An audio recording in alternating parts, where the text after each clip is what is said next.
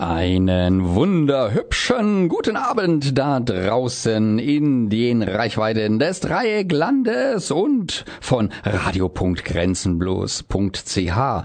Es schwappt zu euch die Schwule Welle aus Freiburg und auf ihr reiten heute der Dieter. Und der Hartmut und hinter mir steht noch der Alex, der auf große Reiselig ist. Alex, wo geht's gleich hin? Ja, ich bin quasi auf dem Sprung nach Hamburg. Da werde ich nämlich für euch von der großen Grand Prix Party auf der Reeperbahn berichten. Nächste Woche dazu mehr. Da sind wir gespannt. Nächste Woche im Magazin. Aber jetzt sind wir in unserer beliebten Reihe Gay Watch. Und da haben wir einen Schwerpunkt, der in der Mitte der Welt liegt, auf der Mitte der Welt. Es dreht sich heute jedenfalls vieles um die Mitte der Welt. Ja, was ist denn diese berühmte Mitte der Welt, höre ich euch fragen. Und damit seid ihr in guter Gesellschaft, denn das fragen sich die Protagonisten des Films, der heute bei uns im Zentrum der Sendung steht, eben auch. Und damit sind wir auch schon mittendrin in dem Film Die Mitte der Welt. Aber zuvor noch der Hinweis, dass wir außerdem noch über andere Filme sprechen und sie euch vorstellen wollen. Und Nachrichten aus der schwulen Welt gibt es dann auch noch obendrauf. Was die Mitte der Welt angeht, so dürft ihr euch auf viel Exklusivmaterial darüber freuen. Heute bei und nur bei uns bei der Schwulen Welle. Wir haben einen Zusammenschnitt des Filmgesprächs, das unser Dieter am 5. Februar des Jahres mit dem sympathischen Regisseur Jakob M. Erwer geführt hat. Und zwar war dies anlässlich des 50. Regenbogenkinos des Vereins O'Gays in Offenburg im Forumkino. Und die Diskussion mit dem Publikum durfte ich auch noch moderieren. Dabei kamen so einige interessante Details und Geheimnisse zutage, die uns der Insider Jakob verraten hat hat. Wenn ihr den Film Die Mitte der Welt schon aus dem Kino kennt, freut euch besonders darauf. Aber auch zur DVD und Blu-ray, die morgen erscheint, hat uns Jakob ein paar Insider-Infos gegeben. Und zwar im Exklusivinterview im Anschluss an die Filmvorführung im Kino. Auch darauf könnt ihr euch heute besonders freuen. Was ihr euch noch freuen Ach. könnt. Auf den Samstag, denn da ist ja das große Finale des Eurovision Song Contest in Kiew. Und Freiburg und die Regio feiert und fiebert mit auf der Schwul Dance Party in der Gaststätte Waldsee. Und zwei von unseren Hörerinnen und oder Hörern können je zwei freie Eintritte gewinnen. Dazu einfach eine Mail schreiben an gewinnspiel.schwulewelle.de und zwar bis Freitag, den 12.05.2017 um 15 Uhr. Die Gewinner werden dann von uns ausgelost und benachrichtigt. Aber jetzt genug der Vorrede. Zur Einstimmung in unsere Gay Watch Sendung erst einmal Musik, wenn ihr wolltet. Und zwar das Neueste von Charlie Puth, Attention. Achtung. Ihr wollt uns im Studio kontaktieren? Einfach auf unsere Website www.schwulewelle.de gehen, den Chat anklicken, einen Nickname eingeben und schon geht's los. Oder ruft uns an unter 0761 31028. Oder Mailt uns unter studio.schwulewelle.de oder aber über Facebook, dort Schwule Welle in zwei Wörtern und schon geht's los. Oder eine Nachricht über unseren Gay Romeo Club, der da heißt Schwule Welle, diesmal in einem Wort geschrieben. Wo ist die Mitte der Welt? Heute Abend würde ich mal sagen, ist auf jeden Fall hier. Denn wir haben zu Besuch aus Berlin heute Morgen abgefahren, heute Nachmittag eingetroffen, Regisseur Jakob Moritz Erwa. Achtung! Danke für die Einladung. Geschehen, danke fürs Kommen. Danke fürs Kommen. Ich habe den Film jetzt zum zweiten Mal gesehen und hat mich nochmal sehr bewegt, muss ich sagen. Und ich denke, dem Publikum hat es auch gefallen. So totenstill, wie das zwischendurch manchmal war. Und dann wurde doch wieder gelacht. Also ich denke, es ist angekommen. Ich möchte dich jetzt gar nicht lange weiter interviewen, sondern wir haben einen Spezialisten für sowas. Nehmen wir hier immer bei den OGs. Denn in Freiburg, da gibt es ein schwules Radio. Die schwule Welle gibt es da. Und da ist der Dieter heute hier. Dieter, komm mal runter. Du darfst das machen. Vielen Dank, Ralf. Ja, ich überlasse euch jetzt mal eurem Schicksal hier kurz. Ihr kommt ja klar, ne? Ja, wir kommen schon. Das Originalbuch, Jakob, das stammt ja aus dem Jahr 1998 und ist von Andreas Steinhöfel. Wie bist du eigentlich darauf gekommen, das verfilmen zu wollen? Das ist ein Fanfilm. Ich habe das, hab das Buch äh, damals selbst gelesen, da war ich 20, im zweiten Jahr in der Filmhochschule ähm, und äh, fand das Buch einfach ganz großartig, wie ganz viele andere Leserinnen und Leser. Und hatte dann das Glück, den Andreas äh, bei einer Lesung zu treffen, äh, ziemlich schnell äh, danach und bin dann irgendwie so ne, motiviert, wie man mit 20 ist, hingestiefelt und habe gemeint, na, wie, wie sieht es mit den Filmrechten aus? Hatte nur milde gelächelt und hat gemeint, die sind schon längst weg. Ich habe dann gemeint, ich möchte den Film halt unbedingt sehen. Also sobald der raus ist und hab dann, dann haben wir irgendwie äh, E-Mail-Adressen getauscht und ich habe ihn dann wirklich so einmal im Jahr gestalkt und angerufen und geschrieben äh, und gefragt, wie es denn aussieht mit dem Film und ob es schon einen Cast gibt und ob schon wo gedreht wird und wo die Villa steht und so. all die Fragen, die halt so wichtig sind ne, für einen Fan des Buches. Und acht Jahre lang habe ich das gemacht, die, die Nerverei und in der Zwischenzeit habe ich selbst meinen ersten Kinofilm gedreht äh, und eine Miniserie fürs Fernsehen äh, konzipiert und gedreht und habe das ihm immer geschickt, so ein bisschen zum, zum Beeinflussen. Und das war eine gute Beeinflussung, weil nach acht Jahren hat er mich dann angerufen und hat gemeint, komm, lass mal essen gehen. Und hat dann gemeint, die Rechte werden in einem halben Jahr wieder frei und ich kann mich jetzt drüber hermachen. Da war es ja ganz schön, ganz schön ausdauernd.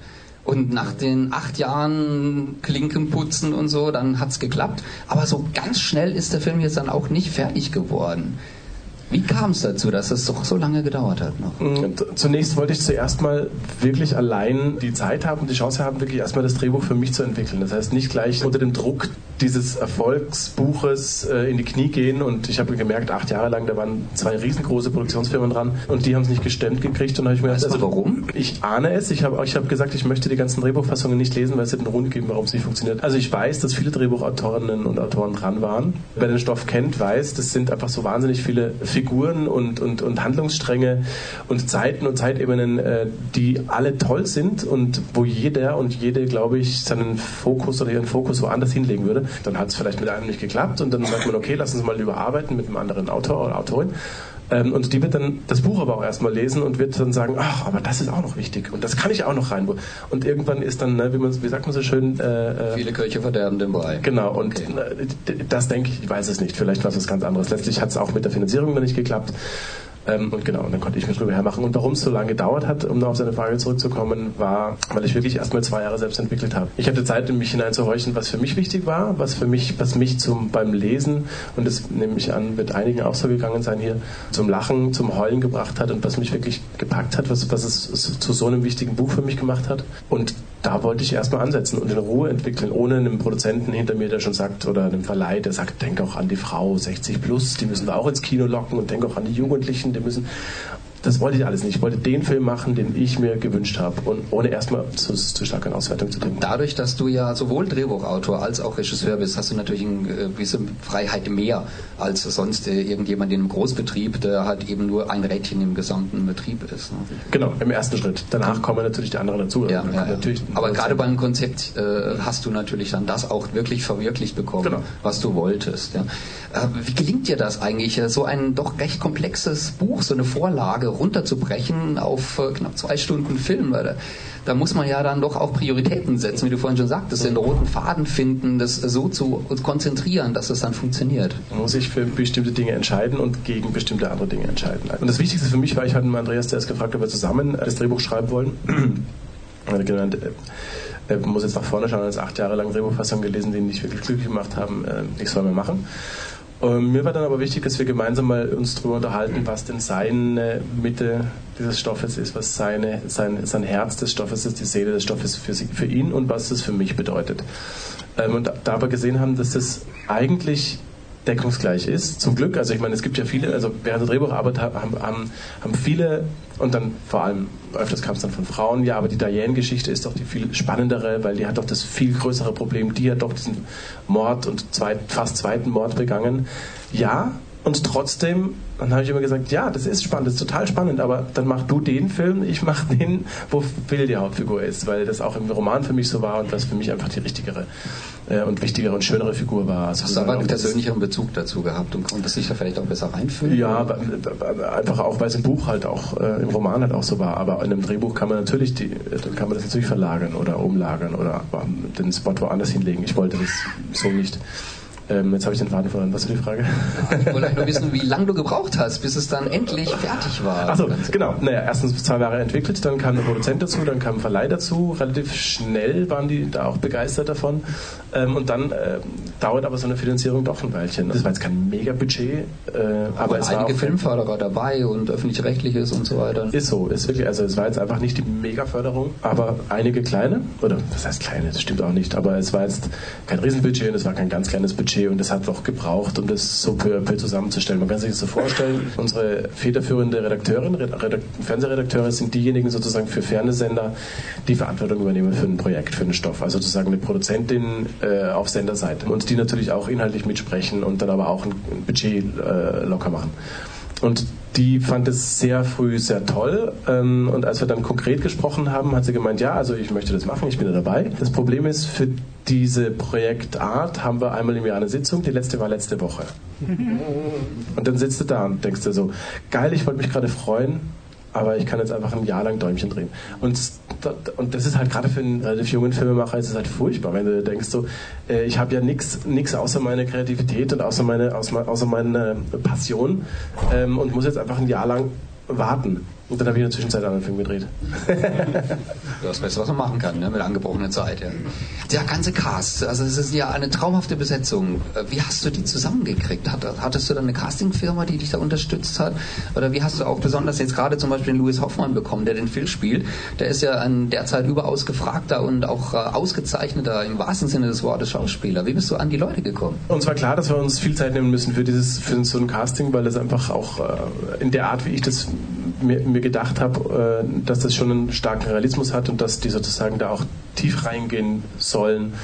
Ähm, und auch jetzt, also als, als ein Beispiel, da werden wir sicher darauf noch zu sprechen kommen, die Sexszene jetzt nicht weggeschnitten wird, sondern da dürfen wir draufbleiben, da dürfen wir ein Weilchen zuschauen und mitfühlen. Das, das muss man äh, gerade bei Schauspielern, und Louis war damals 18 gerade geworden, das müssen die auch erstmal sich trauen. Also vollkommen egal, welche Sexualität, das muss man sich erstmal trauen vor der Kamera, diese Nacktheit zu zeigen. Und da stehen ja noch ein paar mehr Leute drumherum. Das ne? stimmt, das, da macht man eine Closed Set, aber trotzdem ist man nicht allein. So klar. Und äh, völlig egal, letztlich wird es auf der Leinwand sein. Und deswegen war mir klar, das wird ein langes, aus, ausgedehntes Casting sein müssen. Und ähm, mein Wunsch war, dass wir über die ganz normalen Agenturcastings, also die Jugendlichen, die aus Agenturen sind, da haben wir so ungefähr 200 gecastet, noch weiter hinausgehen und ein öffentliches Casting machen. Also wir haben dann wirklich über Social Media ein Casting ausgeschrieben, äh, die vier Jugendrollen und haben dann insgesamt ungefähr 1200 Jugendliche gecastet Videos angeguckt, also in mehreren Runden. Zuerst haben, mussten ein Foto schicken und warum sie sich in der Rolle sehen.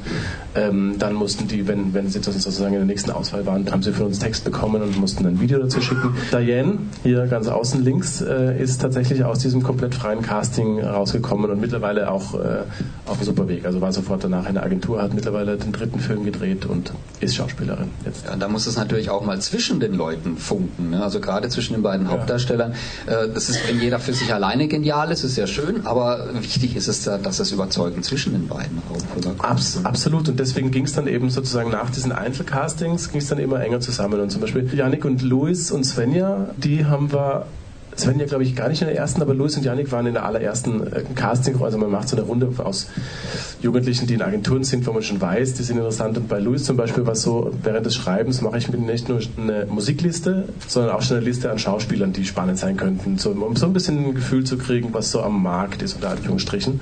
Und Louis war damals schon in dieser Liste, weil ich mir gedacht habe, da war er vielleicht, keine Ahnung, 15 oder so oder 16, wie ich noch geschrieben habe.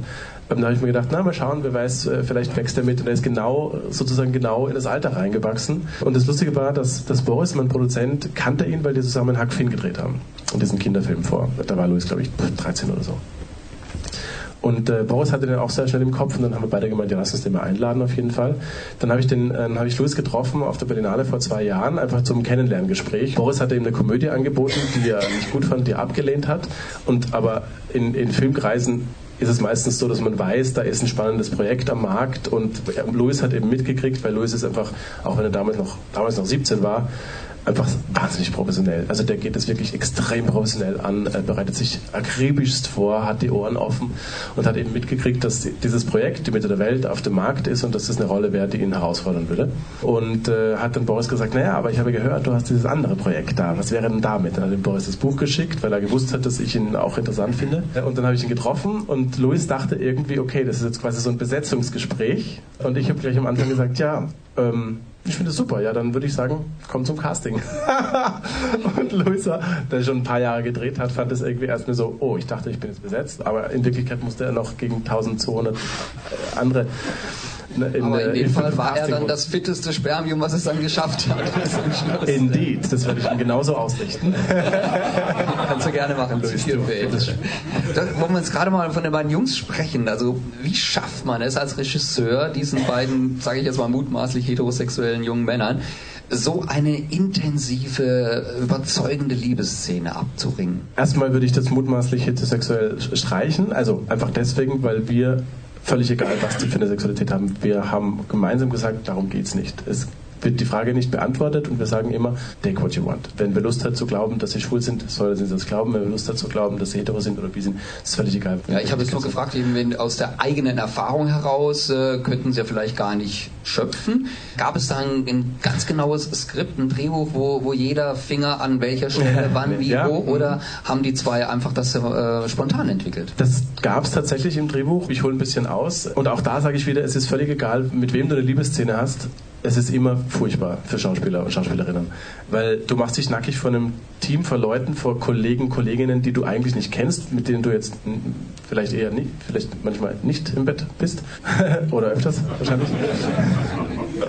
Also das ist immer eine Herausforderung. Da kommt noch das Alter dazu, dass die tatsächlich auch recht jung waren. Und für Yannick zum Beispiel war es wirklich tatsächlich die, die erste äh, Sexszene, obwohl er auch ein paar Jahre älter ist als, als Louis. Louis hatte davor schon eine, eine Liebesszene mal gedreht. Also ich wusste aber, dass es für beide halt eine große Herausforderung ist und, und die ziemlich schießer, also haben sie auch gesagt, dass die halt Angst davor haben und dann habe ich gemeint, verstehe ich, habe ich auch. Und trotzdem erwarte ich, dass wir das so sinnlich und leidenschaftlich und schön wie möglich hinkriegen.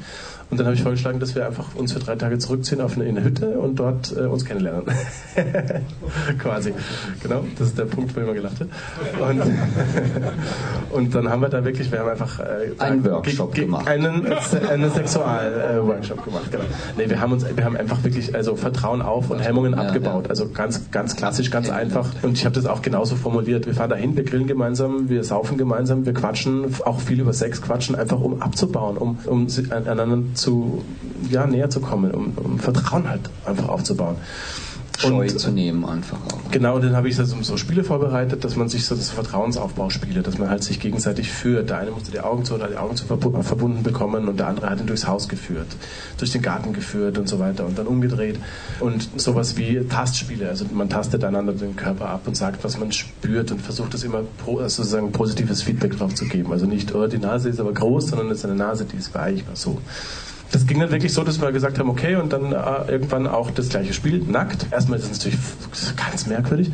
Und dann letztlich ist es total gut, weil sie dann eben am Set nicht zum ersten Mal nackt voneinander sind und nicht zum ersten Mal den Pimmel vom anderen in der Hand haben, sondern das dann einfach sehr viel selbstverständlicher ist. Plus, man das Gefühl hat, dass wir drei den anderen am Team, im Team so ein bisschen was voraus hatten. Wir sind schon ein bisschen stärker, wir sind ein bisschen erfahrener als die anderen. Und dadurch sind die, waren die Jungs einfach, einfach stärker in dieser, in dieser Position so. Das kennen wir schon, wir können schon Witze drüber machen. So. Und dann macht man natürlich am Set macht man natürlich ein Closed Set. Wer ist dann dabei? Kamera, Beleuchter, Ton? Nee, Oder? Beleuchter nicht, nee, Ton, äh, Ton auch nicht, Ton mit eingebaut. Kamera ist drin, Kameraassistenz ist drin. Äh, ich bin auch rausgegangen. Ich habe gesagt, das, sie sollen ihr Ding haben. Ich, muss, ich ja. möchte mir das auf meinem, auf meinem Monitor draußen angucken. Meistens ist noch jemand vom Kostüm drin, um denen schnell die Bademäntel zu geben. So. Mhm. That's it. Und das ist gut gelaufen oder musstest das ist, ach genau, und dann, wolltest du, und, dann, und dann wolltest du wissen, ob das gescriptet war. Das war gescriptet tatsächlich. Also im Drehbuch steht wirklich drin, äh, die Hand fährt über seinen Rücken, ein Tropfen läuft über die Lippen, bababa, all das. Äh, das haben wir auch sehr genau durchbesprochen, was ich für Momente will. Und dann habe ich gemeint, lass uns erstmal probieren, ob das nicht in einem zu drehen ist. Ich wollte es gescriptet haben, weil ich wissen wollte, was für Momente ich brauche. Sollte es nicht funktionieren, dann kann man die wirklich einzeln aufgelöst drehen und dann schneiden. Und wenn es aber idealerweise so funktioniert, dass man, dass, dass das aus der Szene heraus passt und funktioniert, das ist noch viel besser. Und dann haben wir gesagt, diese Punkte brauche ich, diese Punkte hätte ich gerne. Ich habe dann natürlich immer reingerufen, ah, äh, der Kameramann hieß Ciao oder heißt Ciao. Äh, Ciao, äh, geh doch mal auf die Lippen oder geh doch mal auf den Hintern oder Luis, noch, mach noch mal die Hand oder so irgendwas. Also äh, ganz... Äh, äh, ganz so romantisch ist es dann nicht. Es ist schon ein bisschen technischer, aber, aber letztlich war es schon, ähm, schon eine tolle, war, auch, ja. äh, warme, im, im übertragenen Sinn, warme Stimmung einfach. War schon sexy einfach auch. Und Sie mussten nicht dauernd lachen. Das ging, weil ich hörte nee, so von anderen Schauspielern, dass bei Sexszenen immer wahnsinnig viel gelacht wird, wenn die Stimmung gut ist. Da, das, währenddessen weiß ich nicht, aber danach natürlich lacht man. Das ist ein bisschen weg dann. Ja. ja. Du hattest ja vorhin schon erwähnt, äh, dass du am Anfang guten Kontakt zu Andreas Steinwürfel, dem Buchautor, hattest, als du das Drehbuch geschrieben hast. Und bist du dann nochmal auf ihn zugekommen? Weil du nee, da kam er dann wieder. Also es ist Richtung, nee, ich habe ihn schon, ich habe ihn immer geupdatet, ich habe gesagt, so, pass mal auf, jetzt habe ich äh, Drehbuchfassung 2, willst du wirklich noch immer nicht lesen? Nee. Okay. Ähm, und dann habe ich geschrieben, pass mal auf, jetzt geht es Richtung Casting und dann hat er plötzlich geschrieben, ach, da schick doch mal Fotos. und war dann... Äh, noch interessiert in seinem Baby, natürlich, ne? Natürlich, das kann man glaube ich gar nicht so. Und dann habe ich ihm die Fotos geschickt und er war auch ganz blatt geschrieben, ach, das sind so süße Jungs und so. War dann auch hat ihm gefallen. War dann hat er den Film begeistert. gesehen dann auch? Natürlich. Und er ist dann auch ans Set gekommen und hat einen Setbesuch gemacht und hat auch Interviews gemacht, also er hat es dann schon gut unterstützt. Und mhm. ähm, einer der wirklich aufregendsten Momente war für mich, ähm, als er den Film zum ersten Mal gesehen hat, einen Rohschnitt. Hm, das war noch in der Schnittphase. Und ich habe dann irgendwann gemeint, äh, ja, also wir sind jetzt am Schneiden, wir müssen eine Rohschnittfassung und sag mir mal Bescheid, ob du die mal sehen willst. Und dann hat er geschrieben, ja, also nein, also ja, also ja, bitte. Ähm, und dann habe ich ihm einen Link geschickt und habe mir gedacht, so in zwei, drei Wochen wird er sich mal melden und vielleicht was dazu sagen. Ähm, es war aber anders. Am nächsten Tag hat er mich schon angerufen und hat gemeint, ja, komm, hast du drei Minuten. Und ich habe gedacht, scheiße, jetzt ist alles vorbei. Jetzt, jetzt, ist, jetzt, ist, jetzt ist er unglücklich und dann springe ich aus dem vierten Stock.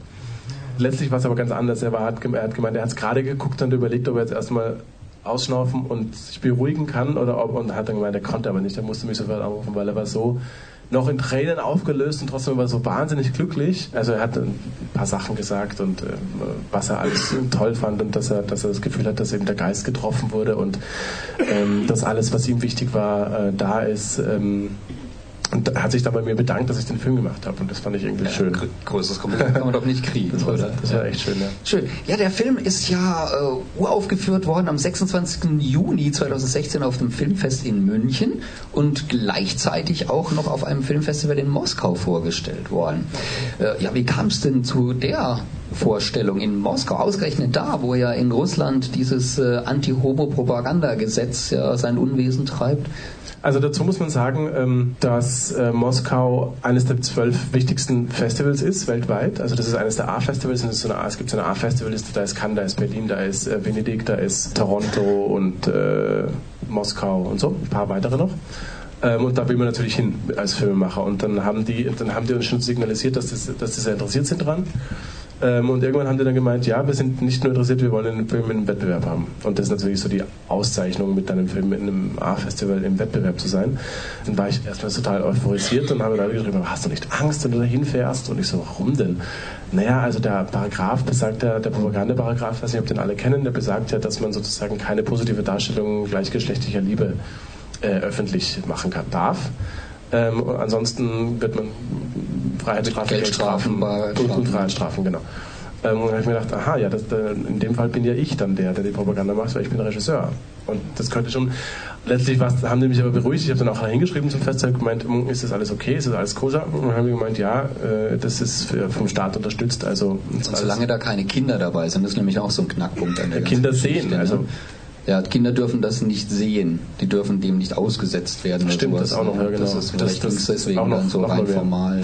Was ist denn aus dem Film in Russland geworden? Wurde er dann tatsächlich gezeigt? Also außerhalb des Festivals? Nee, außerhalb des Festivals ja. nicht. Nein, nee. Wir hatten mega Feedback. Es war, die Presse, unsere Presse, Pressekonferenz war mega überlaufen, überlaufener als die des Eröffnungsfilms, weil halt das, also ich glaube, die haben so ein bisschen, die haben so ein bisschen damit geworben auch und gemeint, ja, kommt ein Film, der wird nicht allen passen und es ist ein bisschen ein Schocker für viele hier und so. Das Interessante war, bei der Pressekonferenz kamen dann so Fragen wie, ähm, ist es normal bei euch, dass ihr solche Filme, dass ihr solche Filme macht? Oder ähm, wie wurdest du eigentlich erzogen, dass du so einen Film machst? Worauf ich dann gemeint habe, na, ich glaube, ich wurde relativ offen und, und freidenkend und liebend erzogen und kann lieben, wen ich möchte. Worauf in der Pressekonferenz dann auch äh, Applaus kam von den anderen Journalistinnen. Und das fand ich schon, also das war schon auch ein Also mir hat, es, mir hat diese Reise dahin insofern sehr viel gebracht, dass es mich zum Denken gebracht hat, was an Propaganda oder sozusagen an, an Medialem äh, bei uns ankommt und wie einseitig oft berichtet wird und wie anders es dann sich dort vor Ort dann auch darstellt, teilweise. Also auch die Leute. Es durchaus sehr viel Positives. Wahnsinnig Feedback, viel positives Feedback, auch, auch, auch, von den Leuten. Gut, es wird jetzt keiner da hingehen und äh, sich ein Ticket lösen, äh, der ein totales Problem damit hat, aber es kamen so viele schöne Reaktionen nach zu uns. Es kamen zwei Verleihe, die, die versucht haben, durchzukommen. Aber da ist dann halt leider das Ende. Also es gibt halt einfach eine staatliche Funktion, die, die wirklich jeden Film anschauen und sagen, es geht und es geht nicht. Und die Kirche ist halt einfach wahnsinnig stark. Aber ich glaube, dass in der Bevölkerung, da muss man einfach stark aufpassen, dass man nicht zu schwarz-weiß malt. Also äh, einfach aus unserer Sicht auch. Jetzt habe ich gerade gelesen, dass vor ungefähr vier Wochen die Mitte der Welt ja auch in den Vereinigten Staaten auf einem Festival, auf dem Palm Springs Film Festival vorgestellt wurde. Warst du da dabei? Und wie war es da? Deine persönlichen Eindrücke in noch in der Vor-Trump-Ära?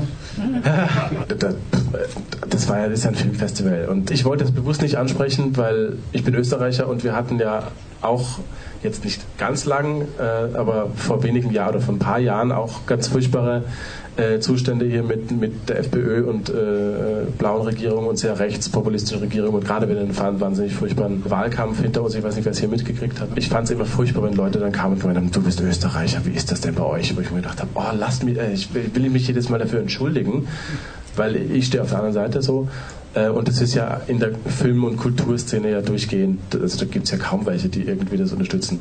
Insofern, aber jetzt mal zurück zum Film. Ähm, der kam wahnsinnig gut an. Wie ich angekommen bin, sind schon alle aufgesprungen und ah, hey, du bist der Regisseur äh, und gratuliere, denn wir haben alle drei Vorstellungen sind ausverkauft. Also das war ein totaler Run auf den Film.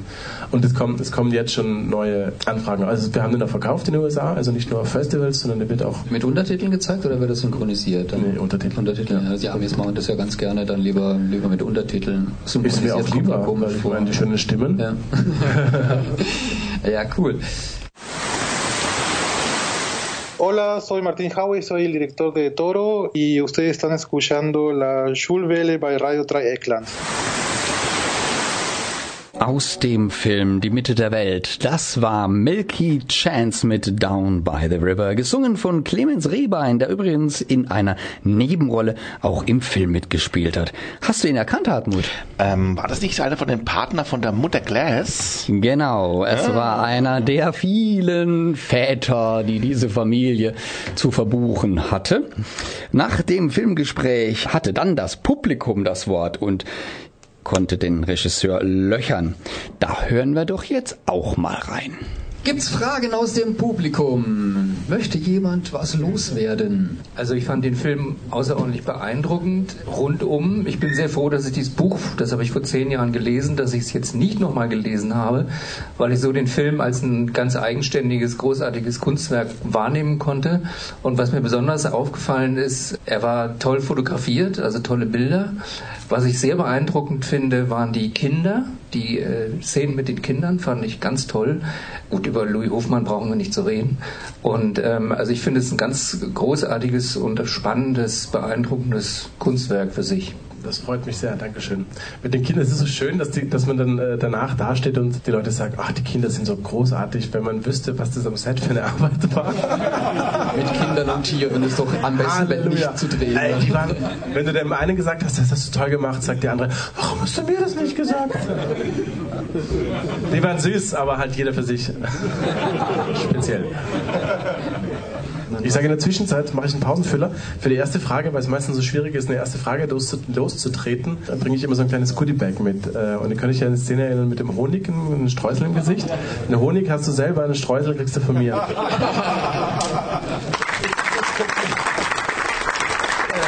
In welcher Größenordnung bewegt sich denn so ein Budget? Das hört sich für mich alles sehr teuer an, sehr aufwendig. Ne? Das darf man ja eigentlich nicht so ganz. Das aber wir sind ja unter, unter, vier Augen ähm, ähm, zwischen zweieinhalb und drei Millionen. Nochmal Respekt, das ist wirklich ein toller Film. Vielen Dank. Dankeschön. Ja, wenn niemand was sagt, dann habe hab ich mal eine Frage. Also wir, wir, haben uns jetzt alle über diesen tollen schwulen Film gefreut. Vor allen Dingen, was mir schon am Buch so gefallen hat, war eigentlich, dass das Schwulsein gar kein Thema ist. Danke, ich also der, der, der Phil, der braucht den Verein O'Gays zum Beispiel überhaupt nicht. Auch wenn jetzt manche denken, was sagt der hier für ein Blödsinn, aber eigentlich ist das auch das Ziel ja unseres Vereins hier, dass wir uns abschaffen. Dass alle Schwulen so normal akzeptiert sind, dass es eigentlich überhaupt niemand interessiert. Ja. Ich möchte noch mal kurz zurückkommen ja. auf unseren Film hier, den schönen. Der hatte so für mich eine unglaublich berührende Filmmusik. Also die Stücke, die, äh, die du da ausgesucht hast, oder hast du die ausgesucht oder wer hat die ausgesucht? Ja? Wie, wie kamst du drauf? Hast du da was im Kopf gehabt? Hast du da gesucht oder hast du dich inspirieren lassen? Wie vorhin schon angedeutet, ich schreibe immer mit auf der einen Seite Bildern und Mutbildern und Schauspielerideen ähm, und auf der anderen Seite mache ich mir immer einen Musikordner, wo ich dann immer sozusagen mich in die Stimmung reinbringen kann während des Schreibens. Und einige Titel, die jetzt immer auch im Film gelandet sind, standen dann auch im Drehbuch. Also war wirklich so, ähm, da diese Musik oder so etwas wie diese Musik, dann fragt man natürlich an, ob man sich das überhaupt leisten kann. Zum Beispiel der Abspannsong The Sun, äh, Naked Lunch, der stand in der ersten Drehbuchfassung, glaube ich. Ich glaube, es stand schon im Treatment, also das ist die Vorstufe zum, zum Drehbuch. Und die Schauspieler haben dann auch mich gefragt während der Entwicklungszeit, ob ich die ganzen Songs, die im Drehbuch stehen, ob ich die allen, ihnen mal geben kann. Und dann haben wir so eine Liste gehabt und haben die sich auch immer angehört, um sozusagen in diese Filmwelt zu kommen. Und das ist irgendwie ganz schön, wenn das ganze Set dann immer diese Musik dann auch singt oder so. Es gibt ja zwei unterschiedliche Arten von Musik im Film. Das eine ist eben der Soundtrack, von dem wir jetzt gesprochen haben, diese Titel, die, die bereits bestehenden Musiken. Und dann gibt es noch den Score, der wirklich sozusagen die komponierte Filmmusik und die hat Paul Gallister gemacht, ein ganz toller österreichischer junger Komponist der übrigens auch äh, Conchita Wursts äh, Rise Like a Phoenix orchestriert hat. Und der hat letzte Woche, nee, äh, am Freitag, was haben wir heute? Sonntag. Sonntag. Äh, vorgestern den österreichischen Filmpreis bekommen für die beste Musik. Wow, super. Ja. Da, das ist auch schön, ja, wenn man so an Bord Wenn ich kurz einfallen darf, Filmpreise gab es ja nicht nur dafür, sondern es gab vor kurzem noch einen anderen Filmpreis, nämlich einen bayerischen, wie ich mir habe sagen lassen. Mal herzlichen, auch sagen lassen, ja. Mal, mal, herzlichen Glückwunsch zum Bayerischen Filmpreis von vor, ich glaube vor zwei Wochen war es oder so, für die beste Nachwuchsregie und zwar für genau diesen Film, Die Mitte der Welt. Hier haben wir den Preisträger für.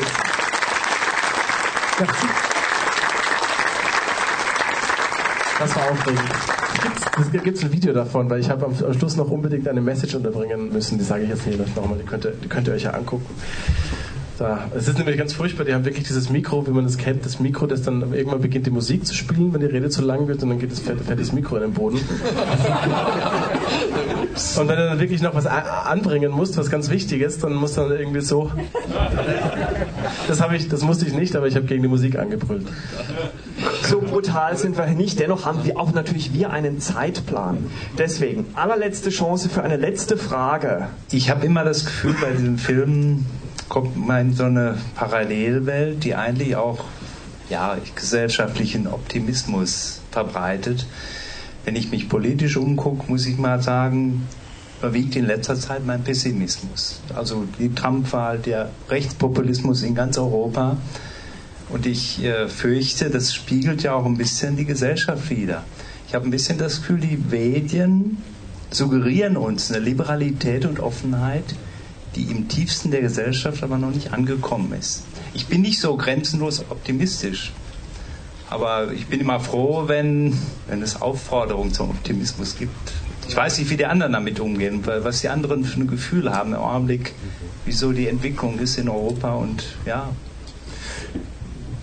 Vielen Dank. Ähm, Finde ich ein super und wichtiges Statement. Da können wir jetzt eigentlich noch ewig sprechen. Wir können ja auch draußen noch drüber sprechen. Also ähm, ich verstehe das total und ich, und ich finde, das ist auch ein Punkt, wo man drüber diskutieren muss. Wie gesagt, ähm, auf der einen Seite die, die Offenheit und der unproblematische Umgang mit dem Thema, auf der anderen Seite eine Realität, die noch nicht so unproblematisch ist. Aber wie gesagt, mir war es mir einfach ein Anliegen, einen Film zu machen mit einer, mit einer schwulen Hauptfigur, wo das Schwulsein an sich nicht das Problem ist, weil es gibt es auch. Ich habe in meinem Leben noch nie ein Problem gehabt. Ich möchte einfach auch jungen Leuten das Gefühl geben, dass es okay ist und dass sie nicht andauernd, also dass sie einfach nicht solche Panik davor haben müssen, sich zu outen oder rauszukommen oder schwul zu leben oder lesbisch zu leben oder bi zu leben oder sozusagen anders zu sein, anders zu leben, zu lieben.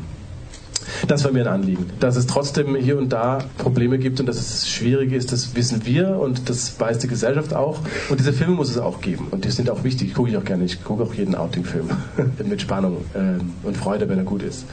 Ähm, und trotzdem muss es solche Filme auch geben. Und das, wie gesagt, und trotzdem ist es, ja, ich sehe das auch. Ich sehe das auch so. Und ich, ich habe auch das Gefühl, dass wir auf Zeiten zusteuern, die schwieriger werden als, äh, ich habe neulich mit meinen Eltern darüber gesprochen und gemeint, irgendwie habe ich das Gefühl, dass die Zeiten gerade die gefährlichsten Zeiten sind, seit ich denken kann. Und haben sie gesagt, nicht nur seit du denken kannst, sondern auch seit wir denken können. Und das muss, das, das gibt uns wieder, das muss uns wieder zu denken geben. Und das ist unsere Arbeit und das sehen wir eigentlich wieder bei, bei euch, dass die einfach schon wahnsinnig wichtig ist. Ja, habe ich so, so geht es mir auch. Frage die Gedanken habe ich auch gehabt in der letzten Zeit. Und, ähm, äh, aber deswegen engagieren wir uns. Und nicht nur wir, sondern engagiert euch auch, wo immer ihr seid. Versteckt euch nicht, sondern tut so, als sei alles selbstverständlich. Und ja, engagiert euch. Das ist eigentlich das Einzige, was ich was ich sagen kann. Und Ralf, wo engagieren wir uns jetzt? Draußen oben jetzt beim Futtern, ne? Jetzt erstmal herzlichen Dank an den Jakob, dass er von Berlin hierher gekommen ist. Danke für die Einladung. Ja, und dann gab's auch wirklich was zu futtern bei den äh, OGs im Offenburger Forum-Kino. Aber nochmal zurück zu unserem schönen Film, zu der Neuerscheinung, die, nämlich ab morgen als DVD und Blu-ray zu bekommen. Die Mitte der Welt hat auch einige Boni mit drauf, zum Beispiel Interviews mit dem Regisseur und Schauspielern und dem Buchautor Andreas Steinhöfel und auch Mitschnitte des Drehs bei bestimmten Szenen. So kann man halt mal zugucken, wie der Regisseur, den wir gerade so schön gehört haben, arbeitet. Dein Fazit, Hartmut, die Mitte der Welt. Kaufen? Ja, also ich werde mir kaufen auf jeden Fall. Ich fand den Film wirklich sehr, sehr gut. Ich fand es fast so ein bisschen ein Meilenstein des deutschen schwulen Films. Also ähnlich wie Sommersturm, den dann ja auch irgendwann mal fast jeder gesehen hat, einfach weil es ein toller Film war. Ist es auch bei Der Mitte der Welt ähnlich. Also ich finde ihn einfach sehr schön erzählt. Es ist auch schön, dass es eine ganz normale schwule Geschichte ist. Also es geht nicht riesig um Coming Out und alles mögliche und Drama ähm, in der Hinsicht, sondern es ist einfach gegeben, dass die schwul auch sind und, ähm, und eingepackt eine ganz tolle Geschichte mit vielen Persönlichkeiten. Also auf unbedingt würde ich empfehlen, ihn zu kaufen. Aber Dieter, ich habe eine Frage. Jetzt hast du die ganze Zeit, habe ich das Interview gehört, das habe ich auch gesehen da im Kino. Aber du hast dich doch noch mal heimlich zurück, äh, weggeschlichen mit dem Regisseur und hast ihn noch, noch gefragt. Und ich habe es bis heute nicht hören dürfen, was du da gesprochen hast. Was war denn da noch dran? Unter Ausschluss der Öffentlichkeit haben wir noch ein Vier-Augen-Gespräch geführt. Ah, unser Mikrofon war dabei und mhm. äh, davon gibt es eine Aufzeichnung. Nein, da bin ich gespannt. Ja, eine autorisierte äh, Mitschnitt Ausschnitt unseres exklusiven Interviews mit Jakob M. Erwa. Und das hören wir jetzt. Super. Ich stehe hier mit dem Regisseur von dem Film Die Mitte der Welt. Im Forum Kino haben wir die Gelegenheit genutzt und Jakob mal gekrallt. Hallo Jakob. Hi, freut mich. Hi. Die Mitte der Welt kommt ja jetzt bald auf DVD raus. Wann genau? Weißt du das? Das weiß ich sehr genau. Das ist der 12. Mai und ich freue mich schon total drauf. Ja, wir auch. Denn es ist ein wirklich fantastischer Film. Eine Frage. Hast du eine Ahnung, ob es da schon was gibt, was du uns verraten kannst, was an Bonusmaterial darauf sein wird? Ich möchte nicht zu viel verraten. Ich kann nur sagen, wir hatten sehr viel Spaß am Set. Da wird einiges zu sehen sein äh, rundherum. Es wird vielleicht ein paar ich sage jetzt extra, vielleicht ein paar Features geben rundherum, um die Villa, um, äh, um spezielle Szenen. Es wird vielleicht ein bisschen Einblick geben, wie die Castings abgelaufen sind, wie die fertigen Szenen äh, im Vergleich dazu dann aussehen. Und vielleicht gibt es ein bisschen was zur Musik auch. Äh, aber lasst euch überraschen. Okay, den Film, den wir gesehen haben jetzt heute im Kino auf der großen Leinwand, den gibt's dann ja leider nur fürs kleine Kino zu Hause. Aber wenn man eine große Leinwand hat, dann sollte man sich die Blu-ray zulegen. Gibt's eine? Auf jeden Fall, das sollte man unbedingt tun. Und dann in Einzelbildmodus gucken, bestimmte Szenen, ne? Eine bestimmte Szene fällt mir da jetzt speziell ein, aber ich möchte nicht so viel verraten. Ich frage dich mal, welche ist denn deine Lieblingsszene? Oh, das ist immer so eine schwierige Frage. Also ich, ich, äh, ich, ich muss mir da echt langsam was überlegen, weil das fragen ganz viele Leute und ich kann es immer nicht sagen, weil es gibt so viele Szenen, die ich total liebe und es gibt ganz viele Szenen, die leider rausgefallen sind, wo vielleicht auch das eine oder andere auf der DVD zu finden sein wird, die ich aber auch total liebe. Ich kann es nicht sagen. Also was mir jetzt spontan einfällt, ist eine sehr berührende Szene, die auch mich jedes Mal immer noch und nach, ich glaube, ihr habt den Film mittlerweile 150 Mal gesehen, immer noch berührt, ist die Szene zwischen Glass und Michael in der Küche, wo sie zum ersten Mal aufmacht, wo sie zum ersten Mal, ja, ihre Tränen kommen. Ich mag aber auch wahnsinnig gerne diese Sommer-Freundschaftsszene am See, wo sie einfach ausgelassen rumtollen. Ähm, das war eine ganz tolle... Äh, mit, das, mit dem Selfie-Stick? Genau, mit, genau mit der GoPro, weil das war eine ganz tolle Situation, das auch zu drehen, weil wir alle mussten weg, weil wir mussten 360 Grad drehen und die haben das wirklich komplett selbst gemacht, die Schauspielerinnen und Schauspieler. Super. Ja, das hat man auch gemerkt. Das wirkte alles unglaublich authentisch. Da war so ein Prickeln in der Luft, äh, in, äh, eine Spannung zu spüren im Film. Kam das jetzt nur durch die tolle Filmmusik, die da drunter gelegt ist, dass es beim Zuschauer so ankam oder war da wirklich was? Naja, das sind halt einfach wirklich begabte, tolle Schauspielerinnen und Schauspieler. Und da habe ich schon drauf geschaut und da habe ich schon so lange sie genervt, dass dieses Prickeln auch zu spüren war, äh, die das halt einfach auch gut rüberbringen können. Mhm. Also ein geübter und guter und talentierter Schauspieler muss nicht wirklich verliebt sein, um, um uns die Liebe spüren zu lassen. Und dafür ist ja Kino auch da, um ein bisschen mitzufiebern, um ein bisschen mitzutrauen, um ein bisschen mitzuweinen, um ein bisschen mit verliebt zu sein. Und das ist genau das, was ich mit dem Film machen wollte. In dem Film sind alle Emotionen reichlich vorhanden. Ich glaube, das kann man sagen. Ja. Welches war denn die schwierigste Szene zu drehen? Hm, ich glaube, ich habe nicht eine schwierigste, aber Szenen mit Kindern sind natürlich immer eine besondere Herausforderung oder auch mit Tieren, sagt man ja so gern. Und wir hatten ja die zwei Kinder, die sozusagen die Kindheit von Phil und Diane darstellen. Und da, das ist natürlich eine besondere Herausforderung, weil man einfach zeitlich eingeschränkt ist. Da gibt es ein Gesetz, das sagt drei Stunden am Set und dann ist Schicht im Schacht. Mhm. Aber bis dahin musst du deine Szenen haben. Wenn du sie nicht hast, ist es dein Problem. Also Ihr hattet ja äh, zweieigige Zwillinge sozusagen, also per Skript, mhm. aber es waren keine Zwillinge beim Dreh. Das wird ja gerne gemacht, dass man dann äh, eineige Zwillinge nimmt und damit man die Stunden zusammenkriegt am Seiten. Tatsächlich, nee, das wäre, das wäre nochmal drei Jahre Casting mehr gewesen. Nee, das habe ich nicht gemacht. Aber äh, ich kann noch mal was dazu sagen. Also äh, eine besondere Herausforderung war dann auch, man hatte Kinder und man hat eine Stunt-Szene, dass Kinder auf einem Dach in sechs, sieben Meter Höhe stehen müssen. Das ist eine besondere Herausforderung. Und dann das noch nachts oder in dem Moment, wo es halt einfach sehr dunkel wird schon. Ja das ist, das war wirklich, das war eine Nervenanspannung für alle. Wo habt ihr denn überall gedreht? Also in Deutschland habt ihr gedreht und wo denn da und wo sonst noch? Ja, in Deutschland, in NRW, also rund um Köln und Duisburg, ähm, Mülheim an der Ruhr, da war zum Beispiel die wunderbare Villa. Aber auch in Österreich haben wir gedreht, rund um Wien. Mhm. Und wo habt ihr diesen antiken Zug gefunden, der ganz am Schluss ins Rollen kommt? Den haben wir in der Nähe von Essen gefunden, in Kupferdreh. Da haben wir auch wirklich lang gesucht nach einem ganz tollen Bahnhof äh, und, einem, und einem Zug, der nicht sofort Deutsche Bundesbahn schreit. Ja, das war wirklich äh, beeindruckend. Ich hatte im ersten Moment gedacht, das ist ein Museumszug irgendwo, ein Museumsgleis oder sowas, ja? Nee, es war kein Museumsgleis, aber es war ein, es war ein Zug aus dem Museum. Aber wir haben ja. echt lang gesucht, dass wir da einen finden, wie gesagt, der, der auch einen Charakter mitbringt. Das Ganze sollte ja etwas transportieren. Was ist so die Take-Home-Message vom Regisseur an den Zuschauer?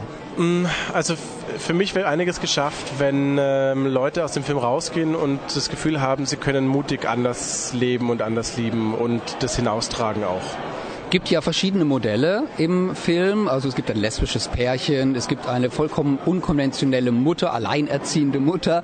Es gibt den schwulen Zwilling, es gibt eine Tochter mit einem dunklen Fleck in der Vergangenheit.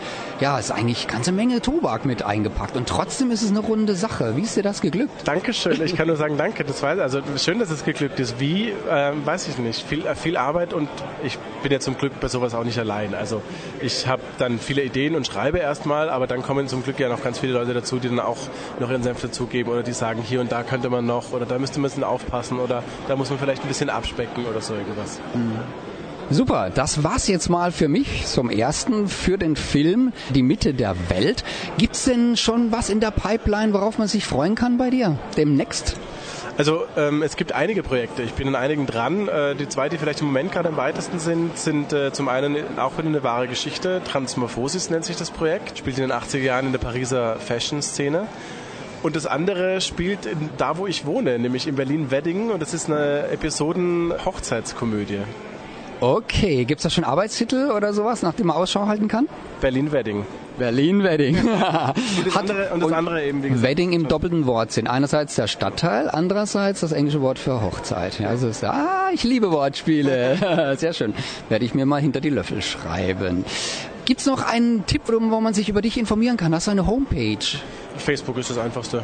Da bin ich unter meinem Klarnamen, da kann man mich finden, da kann man mir auch schreiben, da poste ich immer, wenn es irgendwie Neuigkeiten gibt oder wenn ich wohin reise. Es gibt auch unsere Filmseite, die Mitte der Welt, kann man einfach genauso auf Facebook auch finden. Gibt es auch eine Homepage, aber auf Facebook ist es halt wirklich tagesaktuell. Wunderbar. Verlinken wir dann auch bei uns. Und vielen lieben Dank, Jakob. Dankeschön. Danke. Super, danke. Hallo, ich Christian David Giebert, Schauspieler. Die meisten kennen mich von Anna und die Liebe und jetzt gerade mit Sorry Guys auf der Berlinale gewesen. Und ihr hört die schwule Welle auf Radio Dreieckland. Mit Y, weil das besonders schick ist.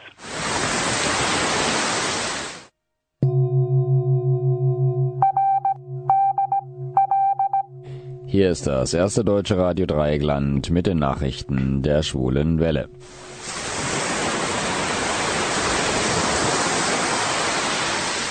Meine Damen und Herren, guten Tag. Zunächst unsere Meldungen im Überblick. Rückschritt. Rumänisches Parlament gegen Ehe für alle. Ermittelt. Mr. Gay World kommt von den, von den Philippinen. Und Anfang. Schwule Geschichte bei Unter uns. Bukarest. In Rumänien hat die Abgeordnetenkammer des Parlaments am vergangenen Dienstag beschlossen, ein Referendum über eine homofeindliche Verfassungsänderung abzuhalten. Die Ehe soll dann ausschließlich als Verbindung zwischen Mann und Frau definiert werden. Bei der Abstimmung voteten 232 Abgeordnete für die Initiative, 22 dagegen, 13 Parlamentarier enthielten sich. Für ein erfolgreiches Referendum reicht eine einfache Mehrheit des, der Abgeordneten der Abstimmenden. Auslöser für die Entscheidung war eine Petition der sogenannten Koalition für die Familie, die von der orthodoxen Kirche unterstützt wird. Gran Canaria. Alle Jahre wieder, in diesem Jahr zum neunten Mal, wurde am Mittwoch Mr. Gay World 2017 ermittelt. Mit diesem Titel darf sich nun der 36-jährige John Fernandez Raspado von den Philippinen schmücken. Er setzte sich dabei gegen 20 Mitbewerber durch. Das Besondere an der Wahl zum Mr. Gay World ist, dass es kein typischer Schönheitswettbewerb ist. Es gibt keine Altersgrenze nach oben und neben dem Aussehen, der Sportlichkeit und der Körperpflege der Kandidaten wird auch ein Wissenstest absolviert und es wird mit einbezogen, wie sehr sich die Kandidaten im vergangenen Jahr in der LGBTI LGBTI Community, Community engagierten. Ich soll es nicht sprechen können. Köln. Die RTL-Soap unter uns hat derweil erstmalig seit langer Zeit eine schwule Geschichte. Der bisexuelle Ringo Beckmann und Valentin Huber, der bislang nie schwul aufgefallen war, scheinen in den nächsten Wochen eine homosexuelle Geschichte zu bespielen, deren Ende bislang offen ist. Die Serie, die in der fiktiven Kölner Schillerallee spielt, war bislang nur am Rande durch schwule Geschichten aufgefallen. Eine lesbische Liebe gab es dagegen vor längerer Zeit, aber diese war zeitlich nur sehr begrenzt. Wie es mit Ringo und Valentin weitergeht, weitergeht, ist noch offen. Zumindest zieht sich die Geschichte bis zum realen Kölner CSD, da dieser in diesem Jahr zum ersten Mal aktiv in die Serie eingebaut wird. Das war die Spule Welle mit Nachrichten.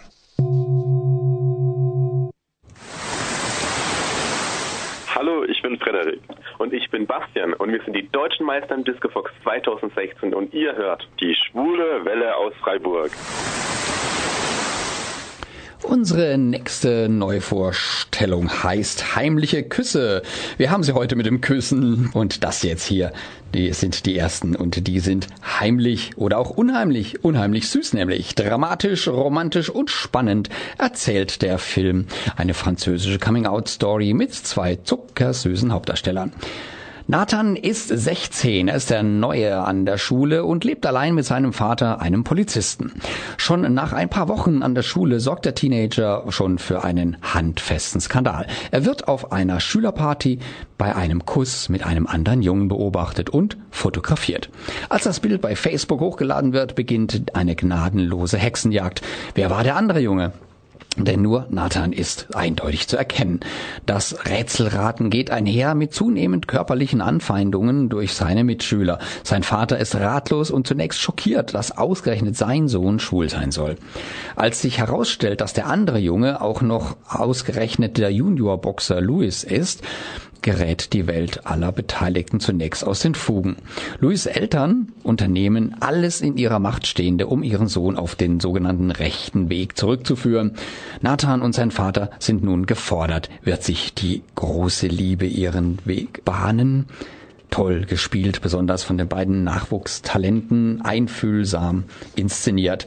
Heimliche Küsse bekam übrigens den Kritikerpreis bei dem 18. Festival de Créations Audiovisuelles de Luchon in Frangrange. Eben mit einer französischen Originalfassung auf der DVD, allerdings mit deutschen Untertiteln. Hartmut, der Film lief ja auch recht erfolgreich auf der Schwulen Filmwoche letztens. Ja, lief auf der Filmwoche sehr, sehr erfolgreich und hat einen ganz guten Platz gemacht. Es wird ja mal abgestimmt mit der Schwulen Filmwoche. Äh, man gibt also nach, der, nach dem Film jeweils Noten und wir haben ja 21 Filme etwa, glaube ich, gehabt. Und da hat immerhin Platz 6 bekommen. Und wenn man die Spielfilme nimmt, es waren ja auch Dokumentationen dabei, wäre ja eigentlich Platz, auf Platz 3 sogar gewesen. Also von daher sehr erfolgreich gewesen, war sehr beliebt und hat eine Schulnote von 1,615 bekommen. Ja, genau. Das ist doch wirklich schon fast sehr gut. Genau, die beste Note war 1,38, also da ist er nicht weit entfernt. Äh, nicht weit entfernt. Also, mhm. wer diesen schönen Film doch lieber noch einmal auf der großen Leinwand im Kino sehen will, der hat die Gelegenheit dazu am 22. September im O-Gays Regenbogenkino in Offenburg. Mehr Infos unter www.ogays.de. Jetzt werfen wir mal einen Blick in die Zukunft. Hm, das klingt aber mysteriös, Dieter. Ja, Hartmut, natürlich. Das liegt daran, dass wir auf einen Mystery Thriller schauen. Am 9. Juni erscheint ein Queer Mystery Thriller auf DVD, der es in sich hat. Kiss Me, Kill Me, Küss mich, töte mich. Gail Harold spielt darin seine erste schwule Hauptrolle seit Queer as Folk. Da war ja der Brian Kinney in der US-Version der legendären Serie. Und Regie führt Caspar Andreas, den wir die Genreklassiker wie Going Down in La La Land und Violet verdanken. Und als ob das nicht genug wäre, für die kongeniale Kameraarbeit zeichnete der deutsche Rainer Lipski verantwortlich. Und der hat schon viele Filme mit bekannten Regisseuren gedreht. Aber warum geht es jetzt hier in diesem Film? Auf der Geburtstagsparty von TV-Produzent Steven, gespielt eben von Gail Harold aus Queers Folk, taucht sein sein Ex-Lover, das ist Matthew Ludwinski aus Going Down in La La Land auf und schnappt Stevens aufstrebendem Partner Dusty einen lang ersehnte Moderatorenstelle weg. Aus Eifersucht droht Dusty Steven umzubringen, ohne zu ahnen, dass Steven kurz darauf wirklich ermordet wird und Dusty als Hauptverdächtiger gilt. Mit überraschenden Wendungen hält der Regisseur die Spannung seines sexy Krimi-Thrillers Kiss Me, Kill Me bis zur allerletzten Minute aufrecht. Das äh, schlägt sich auch in den Preisen und Auszeichnungen nieder, die der Film schon eingeheimst hat. Im Publikumspreis zum Beispiel in Fort Worth und bester Spielfilm in, in New Jersey, bester Spielfilm, bestes Ensemble, bester Schauspieler in San Diego und bestes Drehbuch, beste Kamera und bester Soundtrack obendrauf noch in San Diego. Er lief bereits auch auf diversen Festivals in Montreal, in Tel Aviv, in Barcelona und in Hongkong. Der Film ist ab 16, erscheint bei Profan in der englischen Originalfassung mit deutschen Untertiteln als DVD und zwar am 9. Juni. Genau, 9.6. Nachdem es sich ja heute in vielen Filmen ums Küssen dreht, heimliche Küsse, Kiss Me, Kill Me und gleich nachher einfach ein Kuss, spielen wir jetzt Cher mit It's in His Kiss. Я Соня Клинц, страстный гей-футболист из Эльменхорста, и вы слушаете веселую волну радио Драйкленд Фрайбург. Hartmut, it's in his kiss. Komm, gib mir einen Kuss. Ja, und zwar einen ganz besonderen, einen italienischen nämlich sogar. Ähm, Lorenzo Blue und Antonio suchen nämlich zusammen ein Provinzgymnasium im Norden Italiens. Die drei 16-jährigen Freunde gelten allesamt als Außenseiter. Lorenzo ist schwul, macht auch keinen Hehl daraus und entkommt dem homophoben Hass seiner Mitschüler, indem er sich in farbenfrohe Träume wirft, in denen er ein umjubeltes Idol ist. Blue wiederum, das junge Mädchen hat es auch nicht leicht. Sie gilt als Schulschlampe, nachdem sich herumsprach, dass sie an einem Abend Abend mit gleich vier Typen Sex hatte.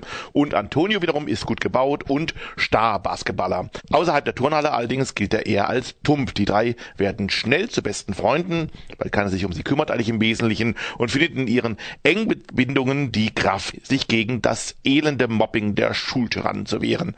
Als die zwei Jungs sich näher kommen, gerät die Idylle des Trios ins Wanken.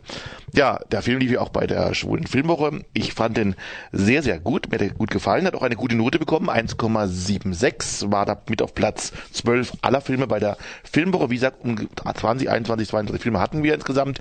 Ähm, Es ist sehr schön inszeniert. Der Regisseur ist ja von Männer al dente. Den Film kennt vielleicht der eine oder andere auch. Ist auch Drehbuchautor gewesen und ähm, ja die drei Figuren sind eigentlich sehr spannend inszeniert. Ähm, Gerade der Schwule zum Beispiel, der äh, Lorenzo ähm, ist einfach ja sehr keck inszeniert. Also der tolle zum Beispiel wirklich der Eingang, wo er in die Schule reingeht und dann gibt es eine Traumszene. Er denkt halt, ähm, er, er fühlt sich als Star, wie er da in die Schule reingeht. Alle klatschen äh, über ihn, der da mit tollen Kleidern, Kleidern da reingehen in die Schule. In Wahrheit natürlich, aber ist alles homophob. In Wirklichkeit ist es gar nicht so. Aber die Szene ist einfach sehr schön inszeniert mit Musik, ist fast ein Musical-like schon fast. Dann aber auch Blue ist sehr schön inszeniert, die, und dann die Freundschaft der beiden, dem dritten eben, Antonio und Lorenzo, so Blue, ist eine, eine sehr große Spannung auch drin. Der Film hat auch lange Zeit eine sehr gute Leichtigkeit, fast so ein bisschen Sommersturm-Feeling, fand ich ein bisschen Sommer an See und so weiter.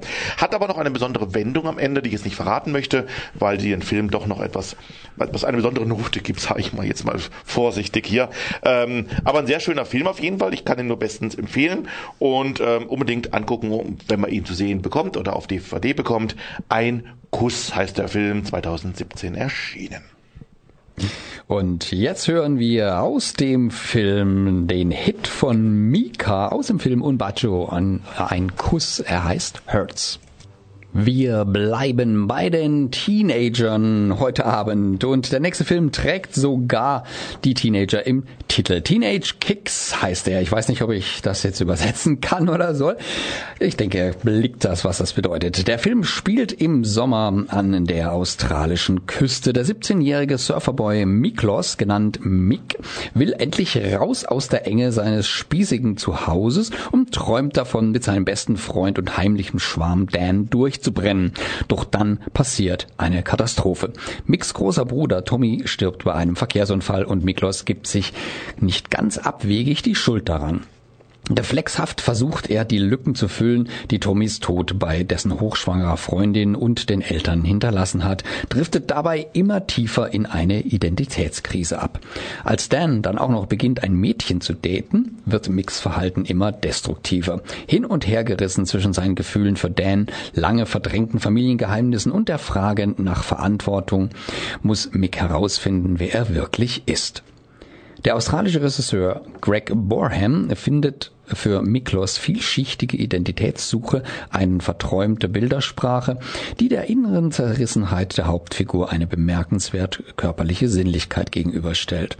Aus dem grandiosen Darstellerensemble des hochemotionalen Coming-of-Age-Films sticht der australische Nachwuchsstar Miles Stanto heraus, der Miklos furios zwischen mentalem Zusammenbruch und sexuellem Erwachen darstellt. Bekannt ist der Schauspieler auch aus Bruno und Erlene Going to Las Vegas. Kennt der ein oder andere vielleicht auch schon. Die DVD enthält die australisch-englische Originalfassung mit deutschen Untertiteln. Hartmut, du kennst den Film ja auch von der Schwulen Filmwoche. Genau, und auch dort wurde er auch benotet und hat immerhin eine 2,12 bekommen. Also kam doch insgesamt ganz gut an. Was magst du uns denn noch vorstellen, Hartmut? Ja, wir gehen nach Venezuela und äh, nach Caracas, aber es geht nicht um die aktuelle Entwicklung dort momentan, sondern um eine Liebe sag ich jetzt mal.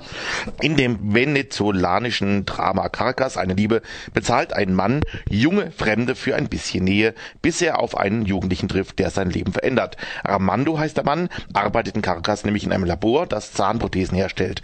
Trotz seines Wohlstandes fühlt er sich mit seinen 50 Jahren oft einsam. Nach dem Feierabend hält er sich in der Nähe von Busstationen auf, denn er sucht die Nähe junger Männer und hofft darauf, dass ihn jemand nach Hause begleitet, gegen Barbezahlung natürlich. Doch dann trifft er auf Elder, der 17-Jährige ist der Anführer einer Straßengang und der Umgang mit ihm verändert Armando so sehr, dass er sich sogar seiner Vergangenheit zu stellen wagt. Das Drama Caracas ähm, ist äh, schon ein bisschen älter eigentlich im Vergleich, also vom Film her, also ist trotzdem noch ein relativ frischer Film von 2015, aber hat bei den Filmverspielen in Venedig immerhin den Goldenen Löwen bekommen, das also sehr ungewöhnlich ist. Die Weltpremiere war auch dort in Venedig gewesen 2015 kam dann letztes Jahr in die deutschen Kinos, allerdings sehr unglücklich, am 30. Juni und es war gerade da, das Wetter langsam besser wurde hier und die Leute in den Biergarten gingen. Und ähm, ja, die wenige den Weg ins Kino gefunden haben. Das war auch der Grund, warum er jetzt bei der Filmwoche nochmal lief, weil er einfach äh, von kaum jemand gesehen wurde. Und der Film wäre schade gewesen, wenn man ihn nicht gesehen hätte. Es ist ein sehr spannender Film. Ich muss sagen, es ist kein Feel-Good-Film, muss man sagen. Also ich, mm. mir ging es so, dass ich bei beiden Figuren äh, keine, ja, ich hatte keinen von beiden als Sympathieträger. Also weder der ältere, Anführungsstrichen ältere und der jüngere, mm. ähm, waren beide keine Sympathieträger. Aber dann nach und nach fand ich es gerade spannend, diese Typen anzugucken, weil ich habe ähm, mir gedacht, ja gut, ich kann mit keinem, könnte ich mir vorstellen, irgendwie einen großen Kontakt zu haben. Aber gleichzeitig fand ich spannend, dann diese Menschen ein bisschen zu ergründen. Das macht der Film halt sehr deutlich. Ja. Die beiden, äh, die, äh, die, die, das sind, die prallen aus zwei völlig verschiedenen Welten aufeinander. Genau. Mhm. Und ich fand das so bemerkenswert, der Darsteller des Elder, der, des, des mhm. Jungen, wie der sich verändert. Also der mhm. war am Anfang ja richtig großkotzig und hat den Schwulen da zusammengeschlagen und was weiß ich mhm. alles. Und der wird nachher wie so ein Hündchen. Der wird genau, ganz ja. unterwürfig, guckt ihn immer so von unten her an und äh, ließ ihm seine Wünsche von den Lippen ab und so. Und mhm. ähm, ja, was bringt ihn dazu? Was bringt den anderen dazu, das eben nicht so anzunehmen, ja. wie man vielleicht denken würde und so? Das ist also wirklich ganz, ganz toll gespielt mhm. und auch mit überraschendem Ende genau. mal wieder. Also äh, lohnt sich. Gibt's auch als Blu-ray übrigens, nicht nur als DVD. Mhm. Äh, ist jetzt nicht so ein bildgewaltiges Epos, aber mhm. zeigt auch äh, wirklich toll die Stadt Caracas mit ihren eigenen Eigenheiten und äh, ist also echt äh, wirklich sehenswert. Notentechnisch leider, leider war es trotzdem bei der Filmwoche das Schlusslicht gewesen, mhm. muss man fairerweise sagen, 2,59. Aber ich glaube, es lag einfach daran, dass man sich jetzt vielleicht was Heitereres und was ja, Lustiges hört sich auch an, haben. Ne? Ja, Caracas, eine Liebe. So ist es ne? halt im Ende. Man kommt schon aus dem Kino nachdenklich eher ein bisschen raus, was, was ich gut finde auch. Mir persönlich gefiel es ganz gut. Mhm. Also mir gefiel auch sogar das Ende eigentlich ganz gut, obwohl manche Leute darüber gestritten haben so ein bisschen. Aber ähm, ich glaube, daher kommt es mit der Not, dass halt manche vielleicht das wirklich ganz, ganz blöd fanden. Aber es gab auch sehr viele Einser zum Beispiel, ähm, das ist einfach Geschmackssache gewesen. Mhm. Aber ich kann den Film nur empfehlen. Es ist vor allem filmisch auch wirklich ein schön gefilmter Film. Also hat nicht ohne Grund hat er eben den goldenen Löwen bekommen. Das soll schon was heißen. Also es ist ein Film. Kritikerfilm, mit dem man als Publikum aber auch ganz gut auf mehr als befriedigend zurechtkommt. Mhm, auf jeden Fall. nach. Ja. Paragraphs, eine Liebe, also schwer zu empfehlen. Ja. Es ist kein Hollywood-Film gewesen, aber wir machen ein bisschen Little Hollywood jetzt, nämlich von Alle Farben. Γεια σας φίλες και φίλοι, είμαι ο Χρόνης Καρακασίδης από την καθημερινή σειρά Unter uns στο ATL και ακούτε το ραδιοφωνικό σταθμό Σβούλε από το ράδιο Dreieckland. Καλή ακρόαση, γεια σας. Okay, nächsten Donnerstag geht es weiter bei uns ab 19.30 Uhr hier auf Radio Dreigland und Radio Grenzenlos Schulewelle, das Magazin. Hartmut? Ja, genau. Es wird wieder Zeit für das Magazin, eine bunte Sendung mit vielen lustigen Gästen, aktuellen Themen und Musik. Das Magazin hat den Anspruch, immer für alle Themen offen zu sein und aktuell zu sein. Deswegen können wir noch nicht alle Themen verraten, aber es geht unter anderem um ein Musical, das wir eben genannt haben, was in der PH aufgeführt wird, mhm. nämlich Lady in the Dark. Aber wir werden auch mit den Auswanderern sprechen und Alex wird es vom ESC berichten. Ja, coole Sache. Vielen Dank fürs Zuhören und Mitchatten. Gleich im Anschluss habt ihr hier in Deutschland und der Schweiz die Möglichkeit, das Finale des Eurovision Song Contest am Samstag mitzubestimmen. Votet beim zweiten Semi ab 21 Uhr auf One und SRF 2. Und von unserer Seite her sagen wir Dankeschön und Tschüss. Tschüss, macht's gut.